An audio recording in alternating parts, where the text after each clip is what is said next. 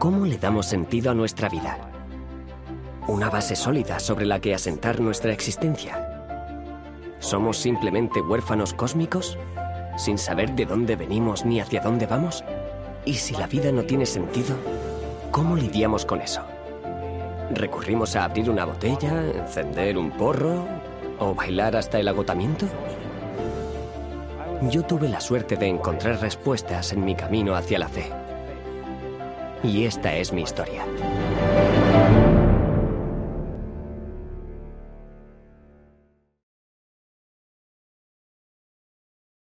Me llamo Christopher Lobser y nací en Sudáfrica en la ciudad de Nelspruit, cerca del Parque Nacional Kruger, donde mucha gente va de safari.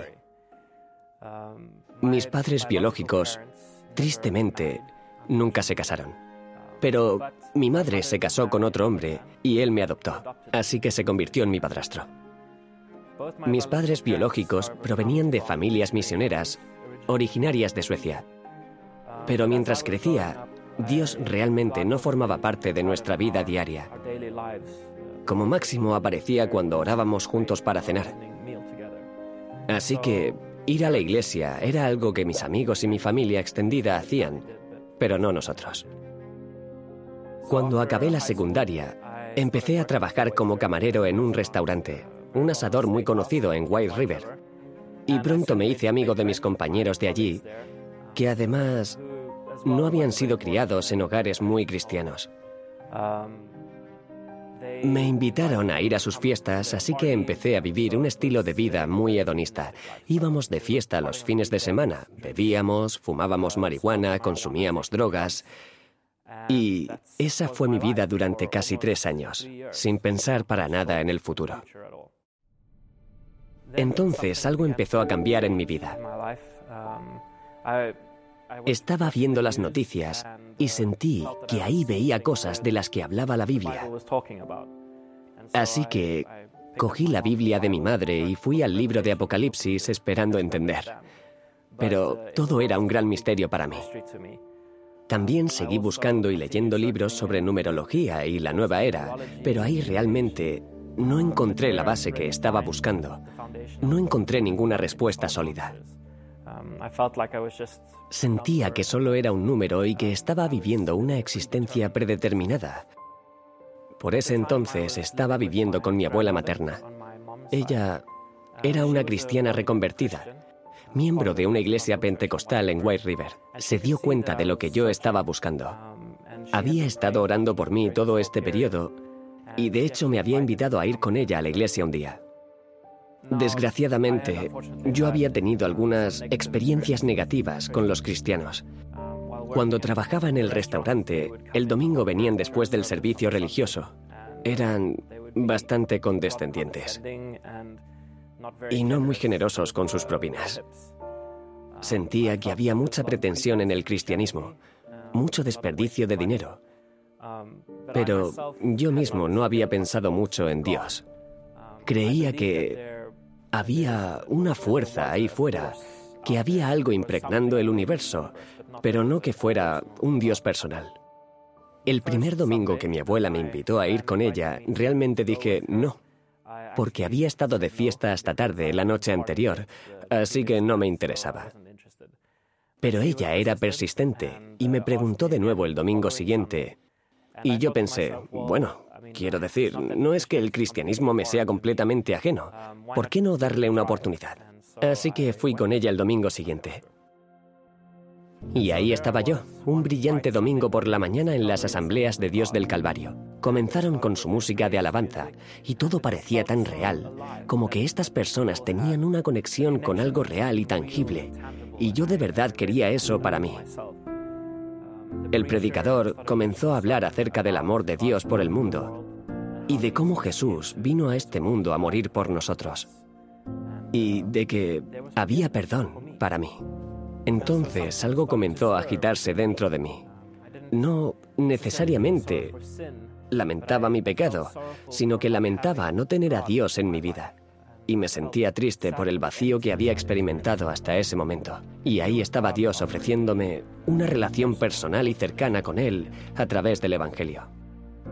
Entonces el predicador hizo un llamado al altar y preguntó si a alguien le gustaría entregar su vida a Jesús. Y, para sorpresa de mi abuela, me puse de pie y caminé al frente de la iglesia. Estaba convencido de que Dios quería salvarme y darle sentido a mi vida. Y en ese momento le di mi vida a Jesús. Lo acepté en mi corazón y no he vuelto a mirar atrás. Ahora, nadie en la iglesia me habló del bautismo. Pero a medida que leía el Nuevo Testamento y leía acerca de los que se convertían siendo bautizados, realmente sentía la convicción de que necesitaba ser bautizado y que mi vida pasada fuera lavada. Nadie me dijo que necesitaba vivir una vida diferente, pero yo empecé a orar y a leer la Biblia ferozmente y las cosas empezaron a cambiar. Sentía que era renovado desde el interior. Ya no tenía ganas de ir de fiesta, ni de beber o tomar drogas. También solía decir muchas malas palabras. Casi cada dos palabras, una era mala palabra, pero incluso eso cambió. Sin embargo, mis amigos no cambiaron. Todavía tenía los mismos amigos y decían ser cristianos, pero su estilo de vida era todo menos cristiano. Y así seguí siendo invitado a fiestas, a beber y a tomar drogas. Antes de mi conversión también solía fumar mucha marihuana porque, como decían, no es para tanto, solo fuma con nosotros. Así que estaba realmente en peligro de volver a caer en los viejos hábitos. Providencialmente, escapé de esa situación. Tuve la oportunidad de mudarme a Suecia y conocer a mi otra familia, mi padre biológico, su esposa y mis hermanastros. Eran una familia maravillosa y temerosa de Dios, con mi abuelo como patriarca, el patriarca teológico de la familia. Era el misionero que había ido a Sudáfrica. Así me desarrollé en mi experiencia cristiana. Crecí mucho y dejé esa vieja vida atrás. Empecé a estudiar en una escuela de arte cerca de donde vivíamos y comencé a compartir el Evangelio con aquellos con los que entraba en contacto. La iglesia de mi familia aquí en Suecia también tenía inclinaciones carismáticas. Recuerdo cómo en Sudáfrica, en la iglesia pentecostal durante los servicios, la gente se caía de espaldas, rodaban por el suelo, riendo, llorando y hablando en lenguas extrañas. Y estas experiencias de éxtasis eran vistas como una señal del Espíritu Santo en sus vidas. Por supuesto, yo anhelaba el Espíritu Santo en mi vida también. Yo también quería ser tocado por el Espíritu. Otros estaban teniendo esas experiencias a mi alrededor, pero por alguna razón nunca me pasaba a mí. Recuerdo que un supuesto profeta vino a nuestra iglesia una vez y nos invitó a pasar al frente. Había mucha música y canto. Puso sus manos sobre la gente y empezaron a caerse. Llegó mi turno y yo estaba orando fervientemente para que Dios me tocara. Finalmente me dijo, solo acéptalo. Deja de orar, solo acéptalo. Y algo hizo clic en mi mente y pensé, espera, ¿qué quieres decir con deja de orar? La Biblia dice que oremos sin cesar. En Suecia comencé a cuestionar esas experiencias extáticas. Y mientras estudiaba la Biblia descubrí que el verdadero don de lenguas eran idiomas que la gente podía entender y que la gente traducía para que se entendieran. Así que no podía ver en la Biblia que balbucear cosas incomprensibles viniera de parte de Dios. A través de mi investigación también descubrí que las experiencias extáticas estaban sucediendo en todo tipo de culturas no cristianas. En las religiones paganas a menudo estaban conectadas con la embriaguez, y viniendo de una vida en la que bebía, sentí que una borrachera no debería reemplazar a otra, por muy espirituales o sinceras que fueran las personas. Pero me sentía incómodo compartiendo mis convicciones con mi familia y me las guardé. Mientras continuaba leyendo la Biblia, me di cuenta de que, como cristianos, debemos ser obedientes a todos los mandamientos de Dios, incluyendo guardar el séptimo día. Ahora mi familia creía que la ley había sido eliminada y la razón por la que iban a la iglesia el domingo era porque Jesús resucitó de entre los muertos. Y así me guardé mis pensamientos. pero oraba para que Dios me enviara a alguien que me explicase las cosas y las aclarase. Era duro porque pensaba que estaba completamente solo en mis creencias. Sentía que estaba al margen. Cuando más tarde fui a visitar a mi familia a Sudáfrica, mi padrastro me dio una serie de conferencias bíblicas en DVD que le había dado a un amigo y hablaban sobre la profecía bíblica. Así que empecé a mirarlas. El presentador solo usaba la Biblia para explicar lo que estaba enseñando y yo estaba asombrado porque nunca había escuchado algo así de claro antes. Así que estuve pegado a la televisión toda esa semana. Vi la serie de 28 seminarios de una hora. Hablaban de todas las cosas que había descubierto en la Biblia y mucho más.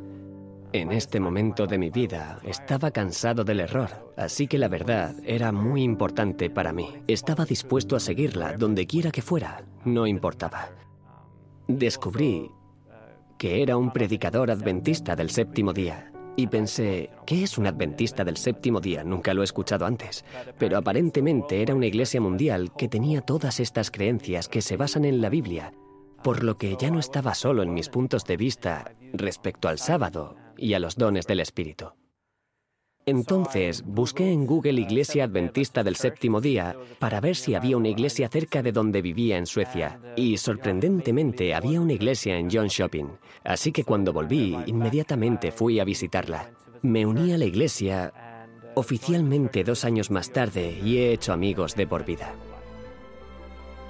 Eventualmente, buscar la verdad se convirtió en una parte tan grande de mi vida que solo quería profundizar más para poder tener las habilidades y el conocimiento para compartirlo con los que me rodean. Hermanos y amigos de la Iglesia también me animaron a estudiar teología. Así que hice una carrera de cuatro años en Inglaterra y hoy soy pastor.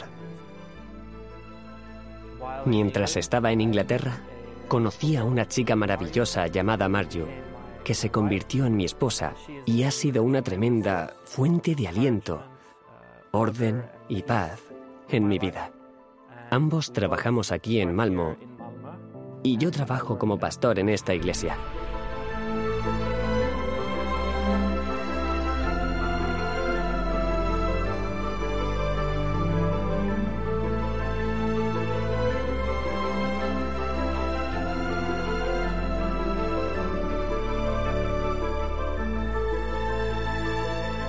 Tener a Dios en mi vida me ha sacado del caos al orden, de la disfunción a la armonía. Descubrí en Dios a un Padre que me ama y que quiere lo mejor para mí.